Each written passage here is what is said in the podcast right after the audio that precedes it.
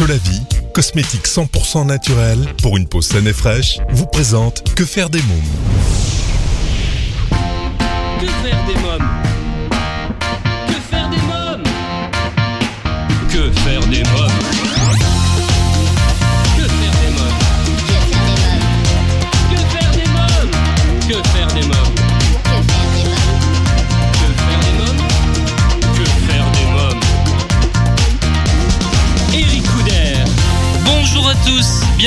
c'est Eric Couder. Je suis très heureux de vous retrouver pour ce nouveau numéro de Que faire des mômes, l'émission 100% pour les parents.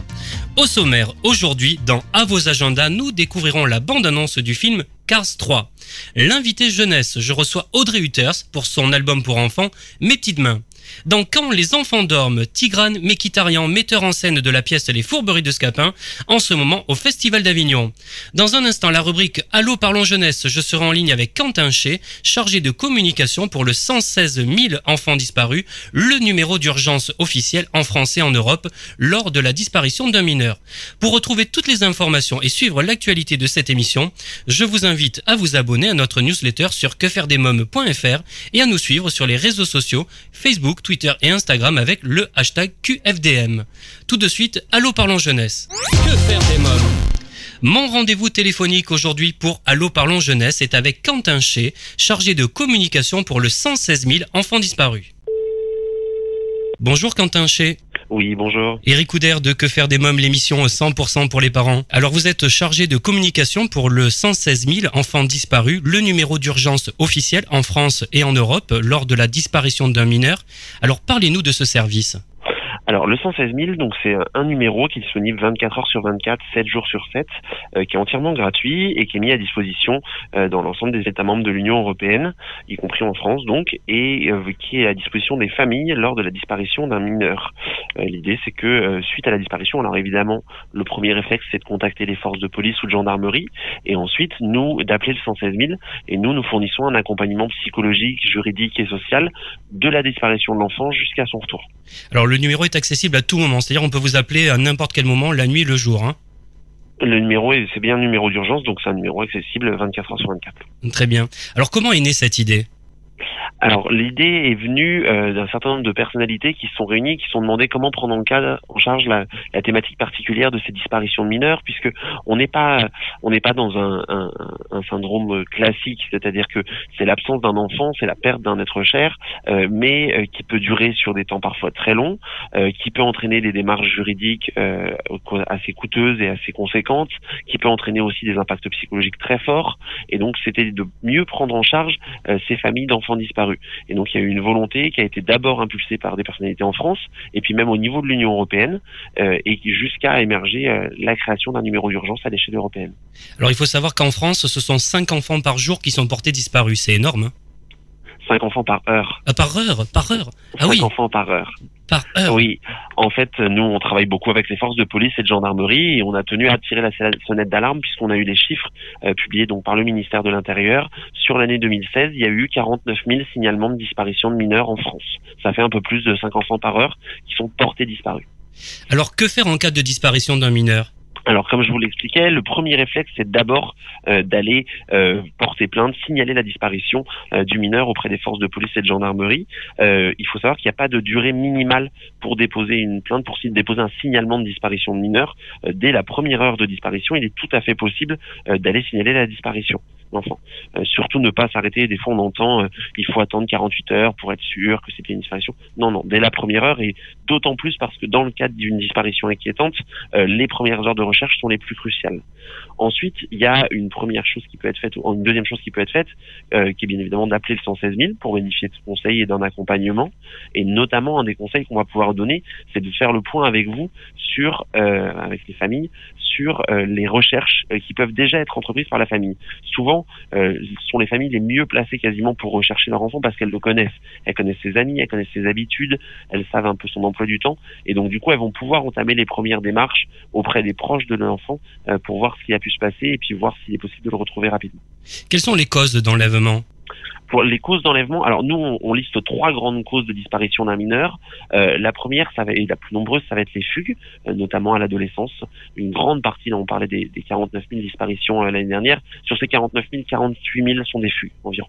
Donc il reste une situation à la inquiétante, notamment parce que par l'ampleur du phénomène, on n'est pas dans du simple fait divers, on est vraiment sur un, un phénomène de masse, donc il faut qu'on le traite comme, tel. Et ensuite parce que euh, quand on est mineur, euh, quand on a 12 ans, 13 ans, 14 ans et qu'on est euh, en fugue, on sait que un tiers des fugues sont résolues dans les premières 20, 48 heures, un tiers sont résolus dans le premier mois et un tiers vont durer plus d'un mois. Alors vous imaginez bien que un jeune de 14, 15 ans qui a fugué et qui va rester plus d'un mois euh, en fugue, euh, il n'a pas de quoi payer de nourriture, il n'a pas le droit de se payer un logement, il va se retrouver exposé à un certain nombre de pratiques à risque, de réseaux criminels, et ainsi de suite. Donc ça reste une situation très préoccupante, une fugue, et c'est ce que nous disent tous les parents euh, d'enfants en fugue, c'est que pour eux, la disparition du mineur, elle est là peu importe que la disparition soit volontaire ou non. Les deux autres causes qu'on peut aussi lister, c'est les enlèvements parentaux, dans le cas d'une séparation au sein d'un couple, l'un des deux parents qui décide de partir avec les enfants et donc de, de les priver euh, de leur droit à avoir des contacts réguliers avec leurs deux parents. Et ça, c'est environ 600 euh, cas euh, par an. Et puis, les disparitions inquiétantes qui recoupent alors là, c'est une catégorie malheureusement un peu floue, mais ça va être soit des enfants très jeunes, soit des enfants où il y a des signes avant-coureurs qui pourraient laisser redouter le pire, soit effectivement des enlèvements criminels. C'est vraiment la catégorie la, la plus la plus trouble et en même temps aussi la plus inquiétante. Alors, quelle est la mission de vos équipes? Alors, notre mission de nos équipes, elle est vraiment de permettre, de, nous, l'objectif, comme je l'expliquais, sur les 49 000 disparitions mineures, un très grand nombre sont retrouvés rapidement. Euh, mais euh, une grande partie reste disparue pendant longtemps. Et nous, ça va être de faire en sorte que cette période de la disparition de l'enfant se passe le mieux possible pour protéger l'enfant à son retour. Et donc on va mettre en place un système d'accompagnement, euh, par exemple en mettant en place une démarche juridique euh, pour conseiller dans des cas d'enlèvement parentaux sur les bonnes démarches à effectuer pour récupérer l'enfant au plus vite. Ça peut être aussi un, un soutien psychologique et une aide sur la psychologie de l'enfant et de l'adolescent dans les cas de fugue où on va pouvoir euh, essayer de trouver des raisons à la fugue, essayer de trouver, mettre en place une procédure de retour pour éviter que pour que l'enfant soit bien accueilli, éviter qu'il ne refugue par la suite, ce genre de choses. C'est vraiment venir en soutien en famille qui, on le sait, sont très durement éprouvées et n'ont pas forcément autour d'elles les ressources nécessaires pour affronter une telle situation et donc qui trouvent dans le 116 000 un soutien. Alors dites-nous un peu plus sur les ateliers de sensibilisation. J'ai vu ça sur votre site internet effectivement, euh, nous, on, on, essaye, euh, le cœur de la mission, je vous l'expliquais, euh, c'est l'accompagnement des familles. Et puis, on, on s'est dit que face à l'ampleur de la situation et face à l'ampleur de la cause, on n'est pas possible de rester inactif et de se contenter de faire uniquement du travail quand un mineur avait disparu. Il fallait aussi qu'on puisse euh, agir en prévention et on a deux aspects euh, pour le moment principaux en prévention. On a d'abord un site 25mai.fr euh, avec un parcours des bons réflexes pour les jeunes enfants pour savoir justement que faire quand un inconnu s'adresse à nous dans la rue, ce genre de choses, quels sont les bons réflexes à adopter. Et puis on a des ateliers de sensibilisation, c'est ce que vous évoquiez.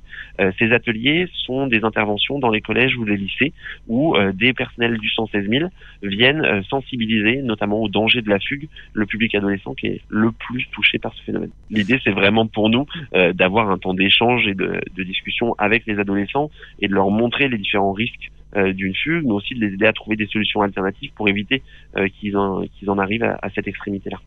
Alors comment peut-on prévenir justement Quel langage doit-on avoir auprès des enfants? Quelles sont les recommandations que nous pouvons leur faire? Alors tout dépend de l'âge de l'enfant. Ça, ça va être une première chose. C'est-à-dire qu'on donne pas de souvent les mêmes conseils à, un jeune mineur, euh, d'un très jeune mineur qu'à un adolescent. Euh, un très jeune mineur, ça va être par exemple euh, effectivement d'avoir euh, un, code avec sa famille pour savoir euh, si la personne qui vient le chercher à la sortie de l'école vient bien de la part de ses parents. Ça peut être aussi, c'est tout ce qui est le respect de l'itinéraire, notamment sur les trajets pour aller à l'école, pour aller chercher le pain, pour aller à la boucherie, de bien suivre toujours le même itinéraire pour être sûr qu'on qu'on puisse le retrouver. Ça va être de systématiquement euh, laisser prévenir ses parents de ses différents déplacements et de savoir à quelle heure il sera et où. Ça c'est vraiment, des choses. Et puis même en cas de, tentative d'enlèvement, de vraiment pas hésiter euh, à crier, à se, débattre. C'est souvent quelque chose qu'osent pas faire les tout petits. Quand un adulte euh, vient les voir et menace de les, emmener, euh, un très jeune enfant n'osera pas forcément dire non parce que l'adulte c'est la figure d'autorité. Il faut pouvoir que l'enfant sache qu'il est maître de son corps, de ses déplacements et que euh, il a le droit de, ne pas aller avec n'importe quel adulte. Au contraire, il a le devoir, mais en tout cas, il faut qu'ils le fassent. Et puis pour les adolescents, euh, là, on va être plus sur de la prévention de la fugue, parce que les cas d'enlèvement d'adolescents sont plus rares, ils existent, mais ils sont plus rares. Euh, ça va être de vraiment d'essayer de trouver euh, des solutions de compromis, parce que souvent on est sur une situation compliquée, familialement, scolairement, ou dans le réseau d'amis, ce genre de choses. Il y a, quelque chose qui dérange, en tout cas, dans, dans la vie de cet adolescent. Et donc, c'est de trouver des solutions alternatives. Ça peut être, par exemple, aller pendant une semaine, deux semaines chez des amis des parents ou chez un oncle, une tante, des grands-parents pour avoir une zone de refuge qui permet aussi bien à l'adolescent de couper les, de couper un peu les ponts et d'aérer euh, une atmosphère qui serait trop lourde pour lui, et en même temps pour les parents d'avoir une garantie sur son emploi du temps, sur sa sécurité et sur le fait qu'on sait bien où est-ce qu'il se trouve. Alors justement, là, par rapport euh, maintenant avec les réseaux sociaux, est-ce que ça a joué justement dans, dans euh, le fait qu'il y ait encore plus d'enlèvement d'enfants? Non, on note pas nous de d'évolution significative en lien avec les avec les, réseaux sociaux. On note effectivement des, cas de, de fugue, de disparition, ce qu'on appelle nous sous influence, euh, c'est-à-dire que ça va être un soit un, jeune du même âge, soit un majeur euh, qui va effectivement avoir une influence sur un, enfant, un adolescent et le pousser à partir euh, pour se rejoindre, par exemple dans le cas d'une d'une fugue amoureuse. mais on se rend compte que les réseaux sociaux sont un outil mais sont pas, euh, enfin, sont un outil qui est possible pour ces disparitions malheureusement, euh, mais sont pas fautives en elles-mêmes. C'est plus l'usage qui en est fait. Donc c'est un outil au contraire pour pouvoir retrouver euh, plus facilement, d'après ce que j'ai compris. Exactement. Mmh. nous, ça peut, c'est aussi un outil dont on sert au niveau du 116 000 enfants disparus, puisqu'on a à la fois une page Facebook et un compte Twitter 116 000, euh, où on publie les différents avis de recherche des enfants pour aider à leur diffusion et pour être sûr qu'on on les retrouve au plus vite. Et on se rend compte aujourd'hui que euh, ça marche vraiment, puisque euh, ces avis vont être vus par des par des gens de la, de la, du lieu où se trouve l'enfant et qui va pouvoir lui signaler, dire attention, c'est sérieux. Il s'agit pas simplement, par exemple, d'une fugue de, de quelques heures où c'est pas grave. Il y a un avis de recherche qui a été lancé. Il faut que tu rentres. Et donc du coup, nous on a vu plusieurs fois des adolescents qui, après avoir vu passer un avis de recherche ou euh, des proches qui leur ont dit il y a un avis de recherche euh, qui avait été publié sur les réseaux sociaux, qui soit ont été ramenés ou ont été signalés par quelqu'un qui nous suivait, soit euh, ont décidé de eux-mêmes rentrer à la maison. Alors de, de qui est composée votre équipe? Alors, dans notre équipe, on a une équipe de psychologues qui sont deux. on a deux psychologues spécialisés de l'enfance et de l'adolescence, et puis on va avoir trois juristes euh, spécialisé des questions notamment de droit familial et de, droit de la famille, pardon, et notamment à l'international aussi parce qu'on a des cas d'enlèvement parentaux vers l'international. Et puis on va avoir ensuite moi-même sur la communication euh, une jeune fille en service civique qui notamment travaille sur les sensibilisations et puis une directrice de l'association. Très bien. Alors, euh, quelle est la réaction à avoir au cas où on repère un enfant enlevé? Au cas où on repère un enfant enlevé, on reconnaîtrait par exemple quelqu'un de, de qu'on a vu sur un avis de recherche? Exactement. Alors la, première réaction à avoir, euh, c'est de prendre une photo avec son téléphone portable, euh, parce que euh, souvent on a des témoignages, mais la mémoire s'efface et euh, on peut pas forcément euh, se rappeler précisément à quelle heure c'était, dans quel endroit ou le visage précis de l'enfant et le signalement. Et donc prendre une photo, ça permet d'authentifier un témoignage et ça permet aussi de montrer à la famille pour que la famille puisse dire oui c'est bien mon enfant ou non ce n'est pas mon enfant. C'est extrêmement précieux, il faut pas hésiter à le faire. Ensuite, tout dépend du type de la disparition. Euh, de manière générale, nous on recommande de ne pas agir seul et d'abord d'appeler les services de police ou de gendarmerie et de leur signaler.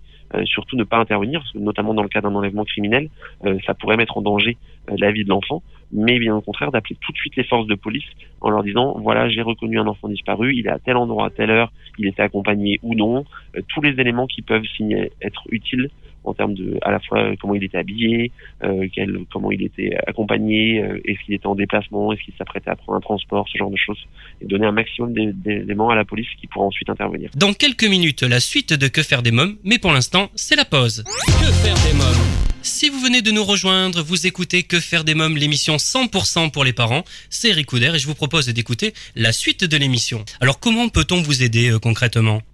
Concrètement, alors la, première chose nous qui peut euh, nous aider, euh, c'est la possibilité de faire un don. C'est-à-dire que nous, on est une association qui tient ce numéro d'urgence et on se rend compte que pour développer de nouveaux programmes de sensibilisation, de prévention. Je vous parlais par exemple des ateliers dans les collèges et les lycées. nous, mais aussi on a des groupes de parole, par exemple pour les pour les enfants en retour d'enlèvement. Ça, ce sont des initiatives qui sont financées par les dons privés. Et donc, euh, si la, la, première chose pour nous aider, c'est la possibilité de faire un don à l'association sur notre site 116 euh, 000 enfants disparus.fr. L'autre chose, c'est la possibilité de rejoindre nos équipes en tant que bénévole. Euh, il y a beaucoup d'informations sur notre site également, mais nous, on est à la recherche de bénévoles qui sont prêts à faire de la sensibilisation et à faire connaître le numéro d'urgence 116 000, mais aussi s'il y a des bénévoles qui ont des compétences spécifiques dans le champ, par exemple, de la psychologie, de l'action sociale, de la protection de l'enfance. Euh, nous, on cherche aussi des gens qui seraient prêts à être écoutants euh, pour l'association et à, à travailler avec les familles. Oui, donc les dons et les bénévoles, hein, très important. Les dons et les bénévoles. Et puis la, la dernière chose, c'est de faire connaître un maximum le numéro d'urgence 116 000.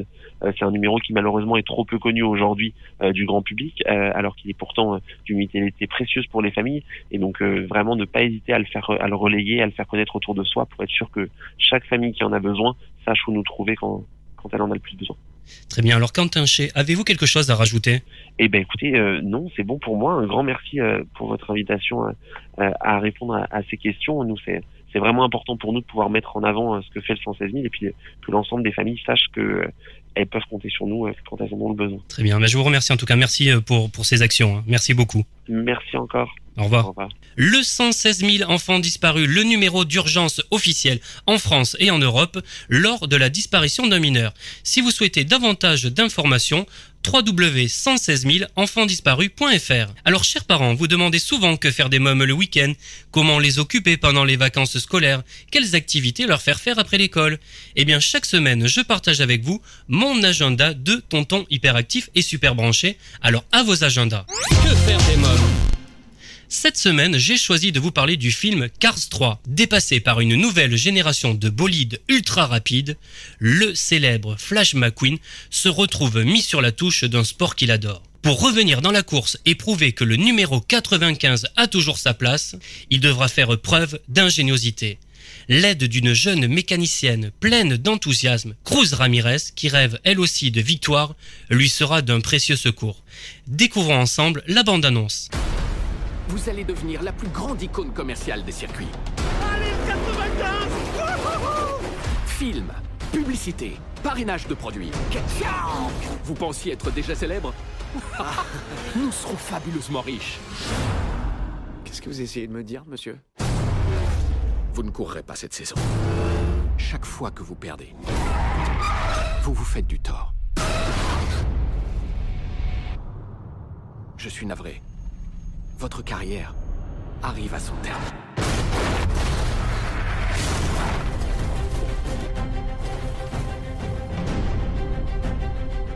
On ne peut espérer qu'une chose, c'est que cette course ne soit pas sa dernière. C'est moi qui déciderai quand j'arrêterai. Comment tu te sens? Je peux pas retourner sur les circuits et recommencer comme avant, ça marchera plus. On peut pas aller contre le progrès. Tu sais ce que je ferais, moi? Quoi? Je sais pas, j'ai rien trouvé. Je suis trop contente de vous entraîner. J'adore les défis. D'ailleurs, je vous ai baptisé mon projet senior. Bravo Marc Prêt Partez La plage m'a avalé. Jackson Storm a établi un nouveau record aujourd'hui en enregistrant le meilleur temps jamais réalisé. Vous êtes au courant du record que Storm vient de battre Vous envisagez de prendre votre retraite C'est ma dernière chance, Cruz. La dernière. Si je suis battu, aucun sponsor ne voudra m'engager. N'ayez pas peur de l'échec. Ne partez pas battu d'avance, vous avez votre chance. Quand je vous regardais à la télé, on aurait dit que vous vouliez, que vous n'aviez peur de rien. J'aurais voulu connaître cette sensation.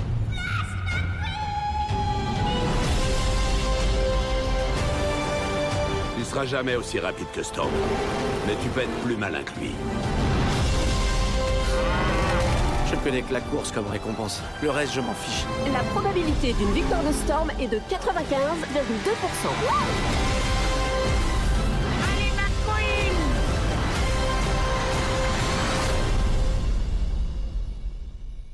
Cars 3, un film à découvrir en famille au cinéma à partir du 2 août. Allez, c'est le moment de jouer avec notre partenaire Solavi. Solavi, cosmétique 100% naturel pour une peau saine et fraîche grâce à son colostrum. Exclusivité européenne, Solavi rend à votre peau ce que le temps lui a pris. Votre peau aimera Solavi. Solavie convient à tous les types de peau et lui donne éclat et luminosité. Comme chaque semaine, je vous propose, grâce à notre partenaire Solavi, de participer au grand jeu concours et de tenter de gagner des produits de beauté, femmes et hommes de la gamme Solavi. Rendez-vous sur quefairedesmoms.fr, onglet jeu concours pour tenter votre chance. À présent, c'est l'invité jeunesse. Que faire des mômes? L'ONG CNRJ est l'organisation non gouvernementale des cercles nationaux de réflexion sur la jeunesse. L'ONG CNRJ possède un statut consultatif spécial auprès de l'ONU et est présente dans plus de 20 pays dans le monde. L'ONG CNRJ est construite par des citoyens sans argent des États, elle est donc indépendante. Elle travaille à permettre à la jeunesse de mieux prendre sa place dans le monde. N'hésitez pas à aider l'ONG CNRJ à aider la jeunesse sur www.cnrj.org. L'ONG CNRJ vous présente l'invité jeunesse. Audrey Hutters est mon invité.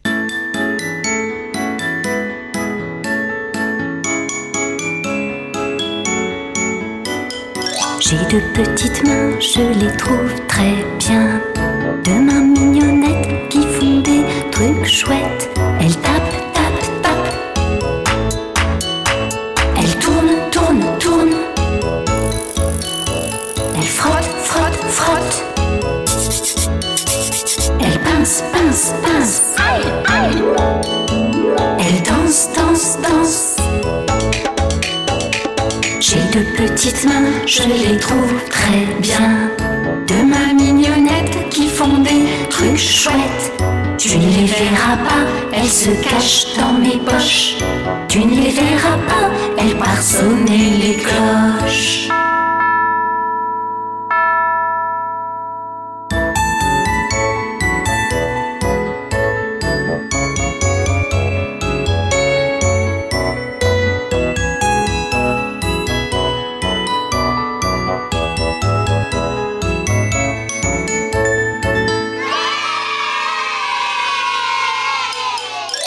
De petites mains, je les trouve très bien.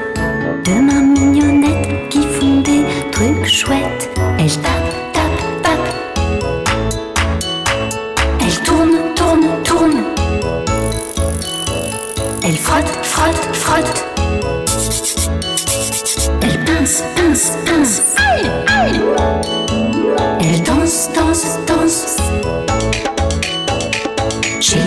petites mains, je les trouve très bien. De mains mignonnettes qui font des trucs chouettes. Tu ne les verras pas, elles se cachent dans mes poches. Tu ne les verras pas, elles partent sonner les cloches. Bonjour Audrey Hutter. Bonjour Eric Couder. Alors votre actualité, c'est un très joli album de comptine, Mes petites mains. Alors parlez-moi de cet album. Bien écoutez, oui, c'est un album de 10 comptines, euh, des comptines qu'on a voulu un peu originales et, et modernes au niveau de la musique. Et donc c'est le c'est le fruit d'une collaboration entre mes dix années d'expérience de crèche et euh, un ami musicien euh, qui euh, s'est occupé de toute l'orchestration et voilà de, de la musique. Alors à qui euh, s'adresse cet album? Alors déjà, bien sûr, aux tout petits, les tout petits de 0 à 3 ans, public euh, crèche, assistante maternelle. Mais euh, finalement, on s'est rendu compte que d'autres personnes euh, les utilisaient, des instituteurs, des psychomotriciens. Et euh, les, voilà, les parents et, ont apparemment plaisir à l'écouter euh, avec leur enfant en voiture Oui. ou ailleurs. Alors il y a une chanson qui s'appelle La sonate des petites bêtes. Que raconte ce titre? Oh, ben, c'est un, un petit au printemps euh, qui a la chance de pouvoir aller à quatre pattes dans le jardin, qui fait ses premières découvertes. Et là, il tombe sur des insectes euh, très originaux qui, qui font, euh, qui jouent de la musique classique euh, ou du hip-hop. Oui, le cloporte qui joue du hip-hop. Hein. Le criquet Ouais, joue du ça. synthé, les abeilles du gospel et le scarabée joue du djembé. C'est ça? Voilà, et ça, reflète bien. C'est pour ça que c'est en lien avec, avec justement l'univers de ces comptines euh, modernes, je disais, parce que maintenant l'enfant il est dans un tel environnement sonore que de toute façon il entend en fait le jazz, le R&B, le classique, et euh, c'est plus. On peut complètement diversifier la musique. On n'est pas obligé de rester sur des clochettes ou du piano très doux. Ils baignent dans cet environnement. Pour vous dire, à la crèche l'autre jour, il y avait un petit qui chantait, on n'arrivait pas à reconnaître, et en fait, il chantait euh, du Michael Jackson. C'est fou. Hein Alors, quels sont les thèmes que vous abordez dans les chansons? Euh, et ben écoutez, euh, ben le, les papas, les mamans, la difficulté à quitter sa maman le matin, euh, l'opposition des enfants quand ils commencent à s'affirmer, à vouloir dire non et à faire, à vouloir faire ce qu'il veut. Euh, euh, les saisons, parce que c'est quelque chose que voilà que, que l'enfant découvre et euh, sur lequel on, on, travaille beaucoup en crèche. Et euh, bien sûr, bah, les berceuses et la rentrée d'école pour les plus grands. Vous êtes inspiré de vos propres souvenirs de votre enfance? Ah, c'est une bonne question. Je, je peut-être alors je m'en suis pas rendu compte, mais peut-être, en tout cas inspiré au niveau des comptines parce que euh, ma maman nous chantait énormément de comptines et, et je pense que j'ai quasiment tout appris avec elle au niveau des comptines. Par contre, pour les thèmes, je crois que c'est plus euh, dans, dans, mes années de travail en crèche. Euh, oui. Voilà. Est-ce que c'était dur de quitter votre maman le matin? Euh, Je m'en souviens plus. c'est une de vos chansons, hein oui, oui, mais parce que ça, je, je le vois tous les jours. Ouais. Je le vois tous les jours avec les petits. Euh, voilà, il faut, il faut user de, de plein de stratagèmes pour les rassurer, les divertir, pour qu'ils puissent euh, voilà, euh, oublier un petit peu leurs parents le temps de la journée et avoir plaisir à les retrouver le soir. Parce qu'en crèche, les enfants restent combien à peu près D'heures, vous voulez dire? Oui, d'heures, c'est ça. Bah écoutez, euh, bien plus que nous au travail. Euh, il y en a oui. beaucoup qui restent, de, en tout cas là où je travaille, de 8h à 18h, des grosses journées. Hein. Ah oui, je crois qu'on les ah, habitue un petit peu au début, hein, il me semble. On les habitue petit à petit, c'est ça, hein, il me semble. Exactement, oui, il y a une période, comme on dit, d'adaptation. Voilà, pour, euh, bah, pour que les parents euh, soient en confiance, pour que l'enfant puisse être en confiance et, euh, et que l'enfant s'habitue à tout le nouvel environnement qui va être le sien sur des longues journées. Voilà. Vous jouez vos chansons dans oui, la crèche? bien sûr. Oui. Oui, oui. Oui, oui, bien sûr, euh, avec ma guitare, parce que voilà, sur la, j'ai pas joué sur euh, ma guitare sur le, le, CD, je suis pas assez bonne musicienne, mais euh, en, en, crèche, je m'accompagne avec une guitare, oui. Vous avez des volontés de monter sur scène? A priori, non. Après, j'étudie toutes les propositions qui se présentent, mais pour l'instant, c'est plutôt dans dans l'environnement crèche, les crèches où je travaille ou d'autres crèches qui m'ont demandé avec lesquelles on a pu faire des partenariats comme la micro-crèche Victor et Colette, euh, dans laquelle on a tourné les clips que l'on peut voir sur la chaîne YouTube. Oui, ils sont très sympas les clips, hein Très sympa. Ben, je, oui, je vous invite à les voir parce que ça permet de voir comment les enfants euh, réagissent spontanément euh, aux morceaux et ils sont très intéressants, les enfants, ils sont très rythmés. Hein. Ouais, oui. Alors comment a débuté cette aventure? Euh, ben, Écoutez, euh, au quotidien, vraiment avec les collègues, les enfants, on chante tous les jours, on invente des chansons pour le pour euh, pour le quotidien, pour les spectacles. Et comme euh, ça faisait longtemps que je jouais de la guitare, j'ai, voilà, j'ai eu envie en fait d'écrire ces petites chansons et, et j'ai demandé à un ami musicien de m'aider pour les musiques, parce qu'il est donc Bill Thompson. Et, euh, et ensuite, il y a une collègue qui est venue se greffer, euh, qui chante avec moi sur le CD, Myriam Bilmontex. Oui. Voilà, qui, voilà, qui, qui fait les qui a vraiment apporté, un, oui, et, qui a, et des duos même, qui a vraiment apporté un plus euh, au, au, projet. Et euh, voilà, donc euh, à l'avenir, j'aimerais pouvoir faire d'autres duos. C'est en préparation avec d'autres collègues. Voilà. À présent, c'est le moment de faire une courte pause. À tout de suite. Que faire des mômes? De retour pour la suite de Que faire des mômes, l'émission 100% pour les parents. À présent, je vous propose d'écouter la suite de l'invité jeunesse.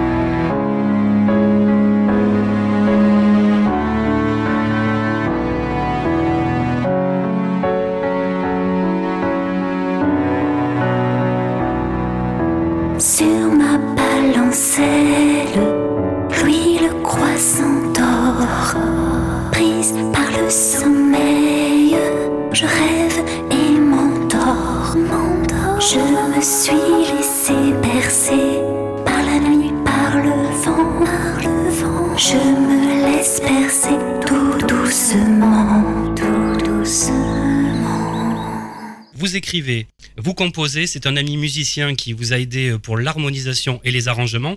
Comment avez-vous travaillé ensemble? Eh bien, écoutez, alors effectivement, voilà, j'écrivais le, le texte et la mélodie.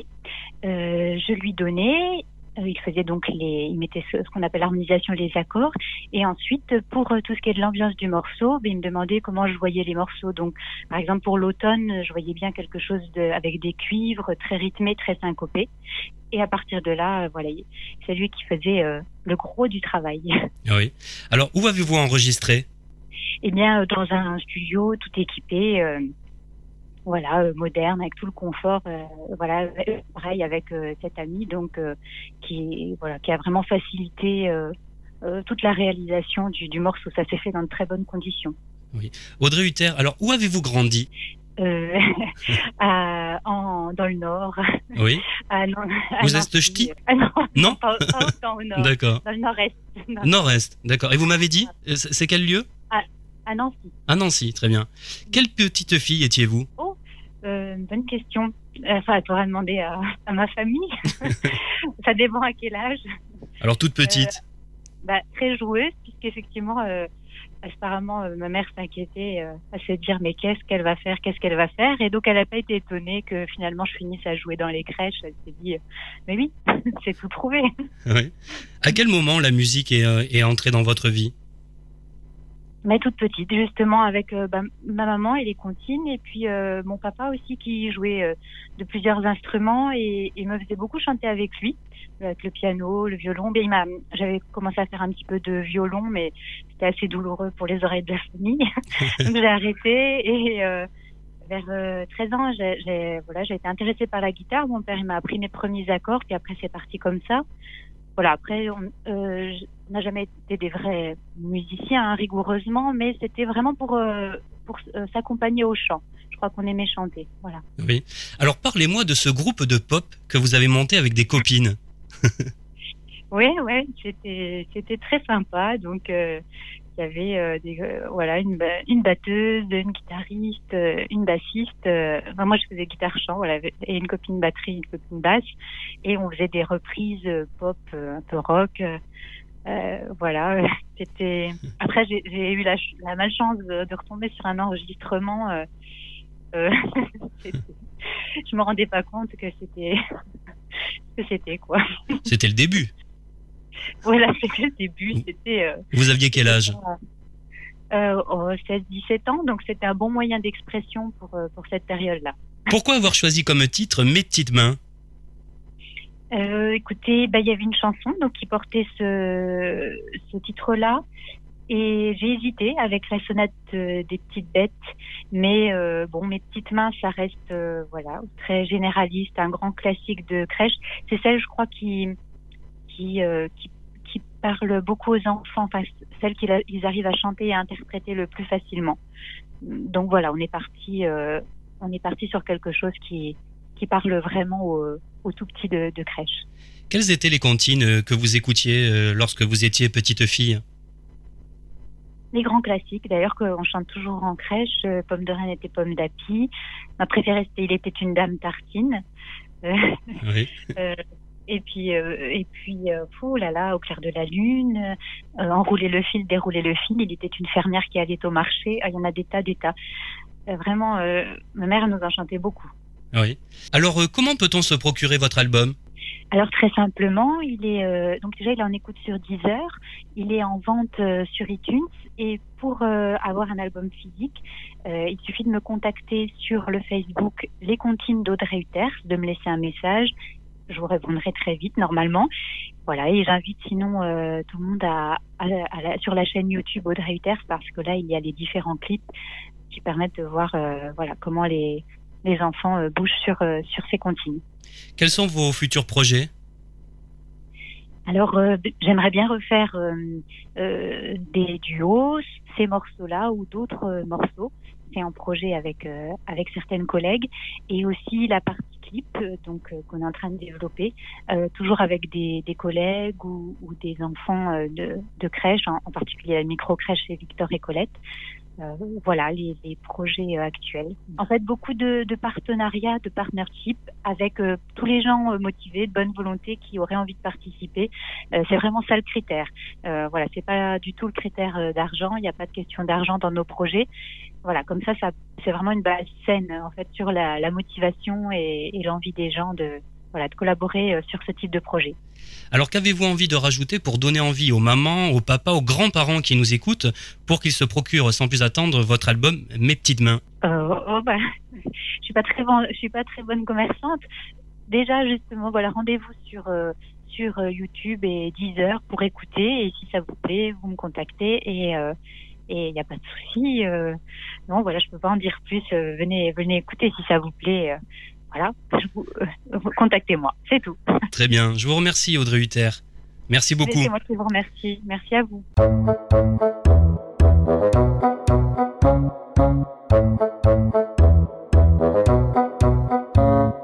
Au printemps dans le jardin, moi je vais à quatre pattes. Au printemps dans le jardin, les petites bêtes font la sonate. Le bourdon joue du violon. Sauterelle du violoncelle. Le hanneton joue du basson. Les moustiques font la rythmique.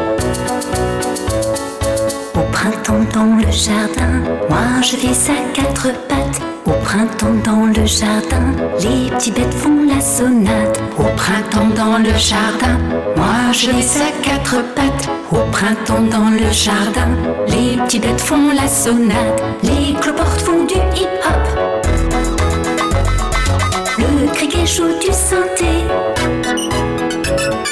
Les abeilles font du gospel. Le scarabée joue du djembé. Au printemps dans le jardin, moi je vais à quatre pattes.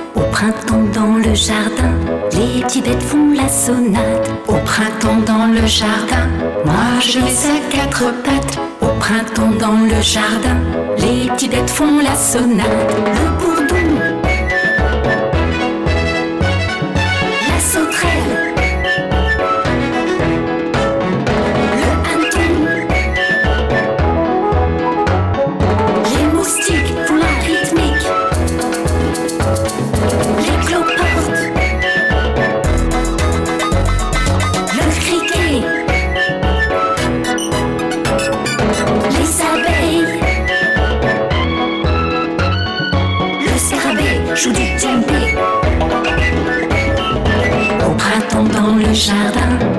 Vais à quatre pattes. Au printemps dans le jardin, les bêtes font la sonate. Au printemps dans le jardin, moi je vais à quatre pattes. Au printemps dans le jardin, les bêtes font la sonate. Mes petites mains, un album de comptines et de chansons pour les tout petits à vous procurer sans plus attendre. À présent, c'est la rubrique Quand les enfants dorment. Que faire des mômes? Tigrane Mekitarian, metteur en scène de la pièce et les fourberies de Scapin, est mon invité. Bonjour euh, Tigrane Mekitarian. Bonjour à vous. Vous mettez en scène en ce moment et jusqu'au 30 juillet au Festival d'Avignon au Théâtre Notre-Dame les fourberies de Scapin de Molière dans une version moderne et vous interprétez également le rôle de Léandre. Alors, Exactement. parlez-moi-en. Alors, euh, par où commencer? Il y a tellement de choses à dire. Oui. Euh, on a on, on a déjà fait le festival d'Avignon l'année dernière.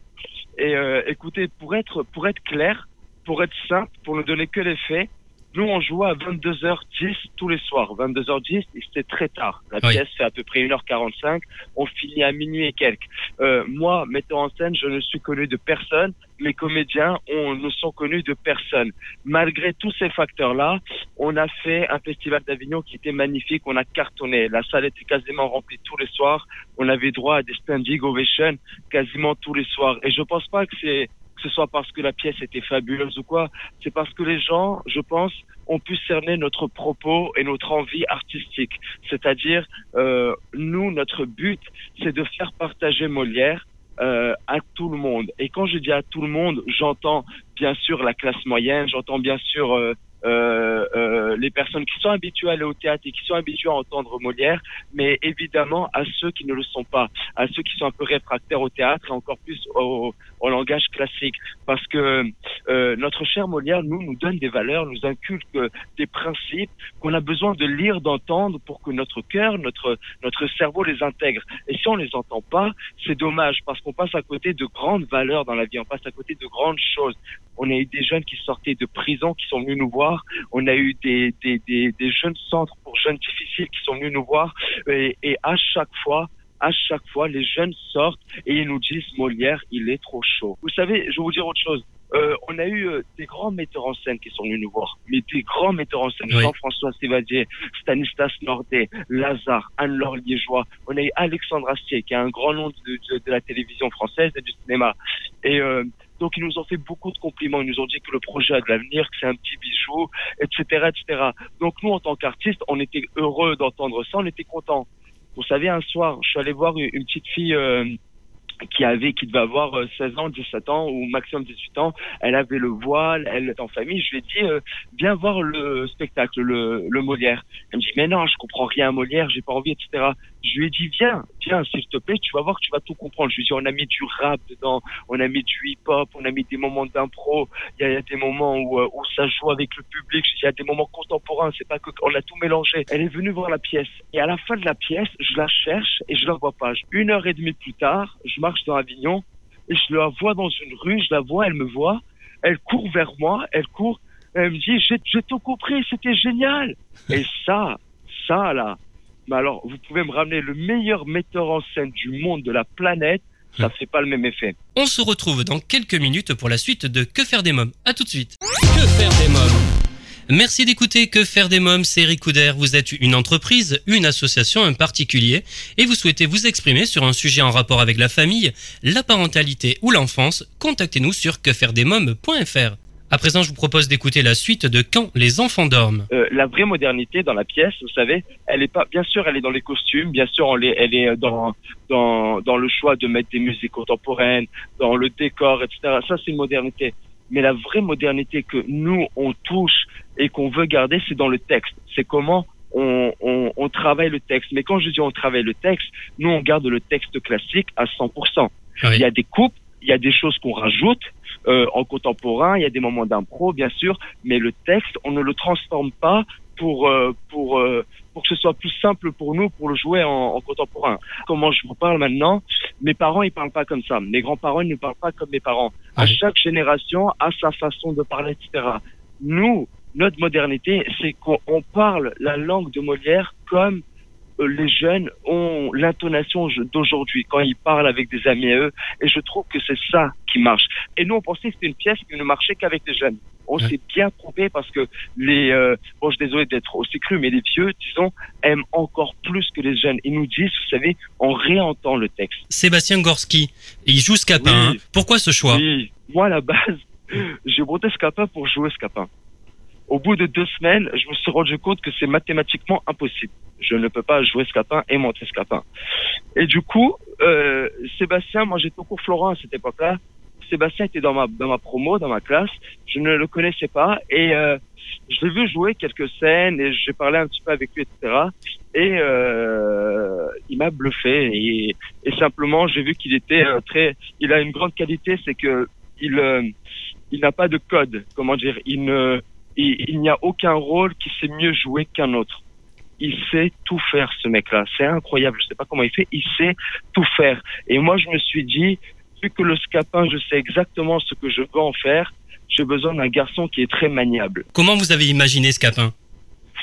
Je me suis, honnêtement, je me suis imaginé Scapin comme euh, mes amis. euh, moi, je viens du sud, je viens de Menton. Oui. Et euh, Menton, c'est une ville paisible, c'est très joli, c'est bord de mer. C'est euh, voilà, c'est une ville. On peut dit c'est un petit peu une ville de une ville de vieux. Mais derrière la ville de vieux, moi je connais les jeunes.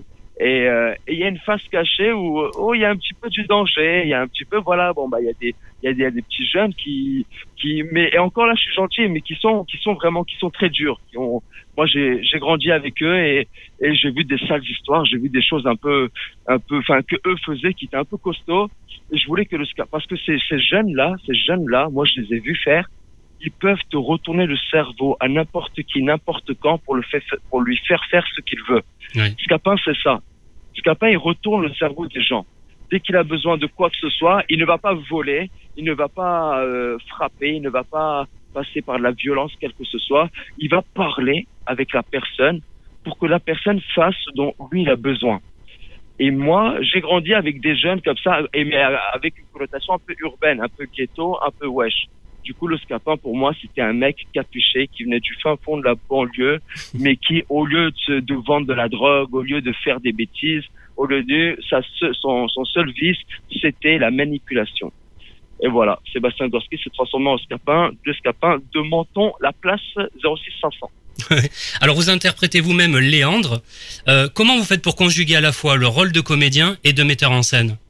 Euh, le rôle de comédien et de metteur en scène, alors... Euh, C'est pas évident choisi- de faire les deux. Non, ah non, non, non, non, c'est pas. Ah non, la preuve, euh, moi qui préfère Scapin, j'ai abandonné. Hein, c'est Ouais. impossible.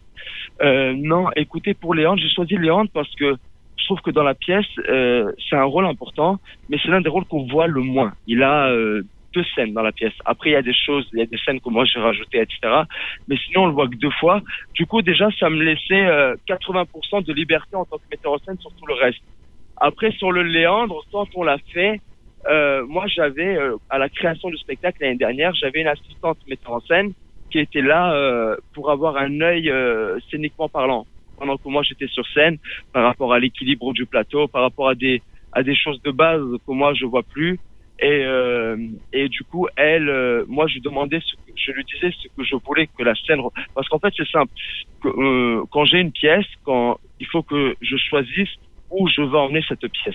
Et selon où je veux emmener cette pièce, ce que je veux raconter avec cette pièce, je prends les scènes un par un et il faut que chaque scène aille dans la direction euh, de ce que là où je veux que la pièce aille. Du coup, j'ai expliqué à la- à l'assistant de metteur en scène ce que je voulais en faire de cette scène avec Léandre, ce qui devait se passer, et que elle et moi, on puisse travailler ensemble et qu'elle n'hésite pas à me diriger pour, parce que c'était Juliette Bailly, elle s'appelait, et j'avais énormément confiance en elle, et euh, du coup, euh, elle a pu me diriger, on a pu créer des choses, et puis avec les autres comédiens aussi, parce que euh, ils ont le droit à la parole, ils n'hésitent pas à me donner des conseils quand ils savent que je suis sur scène, etc., pour pouvoir aller mieux, etc., etc., etc. Non, c'est surtout la confiance avec les autres qui m'ont fait réussir à, à, à me mettre en scène moi-même. Alors vous avez suivi sept années de cours d'art dramatique au Conservatoire municipal de Menton, puis trois années au cours Florent, Oui. vous m'en avez parlé tout à l'heure. Vous avez travaillé également aux côtés d'Eli Chouraki et joué dans son Oui. dernier long métrage L'origine de la violence. Et vous étiez également dans Djihad, écrit et mis en scène par Ismaël Saïd- Saïdi, hein, c'est ça? Oui. Oui. Ouais, exactement. J'ai eu euh, les sept années au conservatoire, c'était euh, c'était euh, c'est là où j'ai appris. Mon professeur s'appelait Lucien Rousseau et euh, c'est lui qui m'a donné. euh, si j'étais pas bien avec cette base à Paris, je me serais fait manger, je pense. Il m'a donné la base essentielle euh, du théâtre. Voilà d'un plateau, d'un texte, et c'est là où j'ai appris le plus. Florent m'a appris euh, euh, à pourquoi je fais ce métier, qu'est-ce que je veux faire avec le théâtre. Et euh, Chouraki, en fait, je travaillais un an avec lui, ça s'est vraiment très très bien passé. Et mais le plus, l'un des projets dont je suis plus fier, c'est euh, c'est ce serait pas Djihad parce que Djihad non ça a été magnifique j'ai travaillé avec Ismaël ça a dit c'est vrai que c'est super on a joué au Palais des Glaces on a fait pas mal de dates de tournée et puis sa pièce est super parce que voilà c'est complètement bon, on sait ce qui se passe en ce moment en France dans le monde par rapport au Djihad Oui. Et ce mec a eu l'intelligence et surtout là où il est fort c'est qu'il l'a écrit euh, il l'a écrit avant même que l'état que, que le, que le premier attentat de Charlie Hebdo n'arrive Oui. Et c'est là où, après, bien sûr, il a retouché, euh, je pense, par rapport à ça, mais sinon, il l'a écrit avant. Et là où il est fort, c'est que il en fait rire. Et je pense qu'il est passé par un bon endroit. pour pour faire passer son message, euh, son message qui est euh, de la source du problème, de comprendre pourquoi des jeunes aujourd'hui vont en Syrie et reviennent en France pour se faire sauter ou pour faire sauter des gens. C'est qu'il y a un, un problème essentiel de, à la source. Au fond, qu'est-ce qui il disait que il était triste un jour parce qu'il a vu Marine Le Pen à la télé dire euh, euh, moi ça me dérange pas que les jeunes partent en Syrie tant qu'ils ne reviennent pas. Et il dit euh, c'est pas comme ça qu'il faut penser. Il faut penser pourquoi ces pauvres jeunes partent en Syrie. Si on trouve le pourquoi du comment, on peut empêcher qu'ils partent de base sans même vouloir qu'ils reviennent ou pas, faire en sorte qu'ils partent et qu'ils ne partent pas. Donc non, j'ai beaucoup aimé travailler avec cet homme, c'était vraiment génial. Mais le projet que j'ai le vraiment j'ai pris le plus de plaisir, c'était euh, j'ai joué dans un donjon mis en scène par Anne Couturo qu'on a joué au théâtre de la Tempête, au théâtre national de Poitiers, au théâtre Jean Villard-sur-Rennes et on reprend notre tournée là en septembre et je jouais le rôle de Sganarelle. Et si vous voulez, Sga- Sganarelle dans Donjon, c'est Scapin dans Scapin. C'est euh, c'est un rôle essentiel du répertoire de Molière et je jouais dans de belles salles et ça c'est vraiment une pièce qui m'a marqué, qui m'a beaucoup appris sur moi-même, sur euh, sur euh, moi en tant que comédien, moi en tant qu'être humain. C'est beau le théâtre parce qu'on apprend beaucoup de choses sur le travail, sur nous-mêmes et sur euh, pas mal de choses. Et là, je suis euh, au CFA d'Anières à l'ESCA. Je sais pas si ça vous parle, c'est l'école nationale et supérieure, oui. centre d'apprentis d'Anières. Oui. Et, et c'est pas mal aussi. C'est c'est la seule c'est la seule structure qui permet à un comédien d'être payé tous les mois parce qu'il est en alternance apprenti et qui est une école nationale, c'est-à-dire qu'il a cours tous les matins avec des intervenants, des metteurs en scène, des comédiens, des gens de la comédie française et qu'en plus tous les jours reçoit des auditions pour aller travailler ailleurs. ailleurs. Et, euh, et c'est la seule structure en France qui fait ça. C'est vraiment intéressant. Donc si des gens écoutent et qui sont comédiens et qui veulent passer des concours, euh, l'ESCA, je vous le conseille fortement. Une dernière question. euh, Que pensez-vous du théâtre actuel? Parce que je- faut arrêter, il faut changer le théâtre actuel, euh, messieurs dames. Il Oui. faut, il faut que, il faut que les générations qui sont au-dessus, tous les directeurs de théâtre, même s'ils font, moi j'ai travaillé avec euh, Stanislas Nordet, j'ai travaillé avec, euh, enfin j'ai côtoyé Stéphane Branchweg, j'ai travaillé avec Jean-François Sivadier, et euh, il faut, c'est ce qu'ils font déjà, mais il faut pas qu'ils aient peur de faire plus. Il faut qu'ils, non pas qu'ils laissent leur place, leur place est là, ils l'ont, qu'ils la gardent. Mais il faut, il faut qu'ils nous donnent notre chance, parce que si par exemple moi, je veux aller au théâtre de l'Odéon, aller voir Monsieur Branchweg et lui dire bonjour Monsieur Branchweg, j'ai une pièce qui s'appelle Les Fourberies de Scapin, c'est magnifique, c'est une tuerie, euh, j'ai envie de la, de la, de l'exploiter dans votre théâtre. Vous savez pourquoi il va me refuser? Parce que j'ai 24 ans, parce que j'ai pas fait grand chose avant, mais quand j'ai grand chose, moi évidemment, à mon échelle, j'ai fait beaucoup. Déjà, je travaille beaucoup et j'en suis très content, mais à son échelle, j'ai pas fait des choses impressionnantes, donc il va attendre 10, 15 ans pour pouvoir euh, en reparler avec moi, pas forcément de cette pièce ou d'une autre pièce, etc., etc. Le problème, c'est que nous, on a envie de dire des choses aux gens, de partager, de partager des choses sur plateau pendant l'âge qu'on a maintenant. Moi, c'est pendant que j'ai 24 ans que j'ai envie de dire les plus belles choses. Parce que dans 10 ans, j'aurais pas envie de raconter les mêmes choses. Et moi, c'est aujourd'hui l'âge que j'ai que, que j'ai le plus la niaque, que j'ai le plus la rage, que j'ai le plus l'envie de raconter ces choses-là. Si on attend que les années passent pour que mon CV devienne plus intéressant et pour qu'on daigne euh, nous donner un plateau de théâtre, euh, on n'aura pas la même niaque. Les gens n'auront pas la même, ne, ne recevront pas la même pièce, ne recevront pas la même énergie. Et c'est ça qui est dommage. À vouloir attendre de devenir quelqu'un, euh, on finit par, euh, on, finit par se perdre nous-mêmes. On, finit par oublier qui on était, ce qu'on voulait raconter. Et moi, je trouve que les générations de maintenant, il, il faut qu'ils arrêtent de se faire tourner entre potes leurs pièces, leur théâtre, etc., etc. Parce que eux, ils vont partir. Le théâtre, c'est nous qui allons le reprendre et donner le nous dans un état où on peut en faire quelque chose de super pour que les générations d'après, etc. Faut que, vous savez, quand je vais voir la dernière fois, je vais au théâtre avec un ami à moi. Et voilà, comme je l'ai dit, moi, mon but, c'est que le théâtre devienne accessible à tout le monde. Je vais au théâtre avec un ami à moi. C'est un ami de Menton, justement. Oui. Je l'emmène voir euh, euh, deux, trois pièces que moi, j'aime bien parce que j'entends le texte, parce que, parce que, non pas que lui, il l'entend pas, mais moi, j'aime bien la pièce, etc. Et lui, il me dit, j'ai rien compris, je pige rien, ça me parle pas, j'aime pas. C'est trop, euh, vous savez, j'ai l'impression, je sais pas, ça va choquer, mais j'ai l'impression que le théâtre, c'est un petit peu au petit bobo parisien maintenant. Ouais. Que, euh, attention, il faut être issu de je sais pas où, ressembler à je sais pas qui, euh, pour, euh, pour pouvoir euh, se permettre de mettre en scène dans de belles salles, etc. Et c'est toujours les mêmes noms. Et je je peux pas les critiquer parce que ces noms, vous savez, euh, c'est- il y, y a des personnes à qui je pense qui nous ont fait des lettres de recommandation pour Scapin, qui nous ont envoyé des lettres de recommandation pour Scapin pour nous dire que c'était une pièce magnifique, pour qu'on puisse l'envoyer à des théâtres, etc., etc. Mais n'empêche que si on regarde aujourd'hui dans les dans les plus grandes scènes de théâtre, c'est les mêmes noms qui tournent. Et quand on regarde leur distribution dans les pièces, c'est les mêmes noms encore comme comédiens, etc., etc. Il faut donner la chance à tout le monde. Il faut faire des auditions, aller chercher dans les écoles, aller au Conservatoire national d'art dramatique de Paris. Les gens qui entrent là-bas, c'est pas des gens qui ne savent pas jouer. C'est la haute de la haute. Allez dans les écoles nationaux, trouvez vos jeunes comédiens, donnez-leur de la force avec vos pièces, avec votre expérience, pour que ces jeunes-là, dix ans plus tard, donnent de la force aux petits et qu'ils puissent s'enrichir comme ça, comme ça. Parce que là, ça reste entre potes et ça se fait tourner les choses. Et c'est triste et dommage parce que parce que c'est pas ça le théâtre. Le théâtre, c'est un partage commun et il faudrait, il faudrait essayer de laisser la place un peu à tout le monde, à ceux qui travaillent, à ceux qui aimeraient travailler, en tout cas à ceux qui ont du talent, qui ont de la niaque. Et je pense qu'il faut passer par là.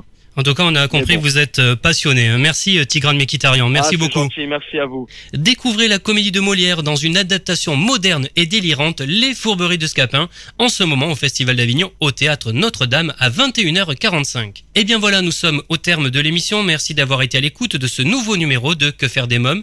Un grand merci à mes invités, Audrey Hutters, euh, Tigran Mekitarian, Quentin Ché. Comme chaque semaine, j'embrasse très très fort ma Erika.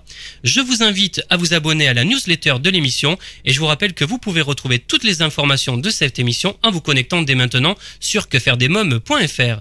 N'oubliez pas de nous suivre sur les réseaux sociaux Twitter, Facebook et Instagram. Que faire des mômes pour aujourd'hui, c'est terminé. Bye bye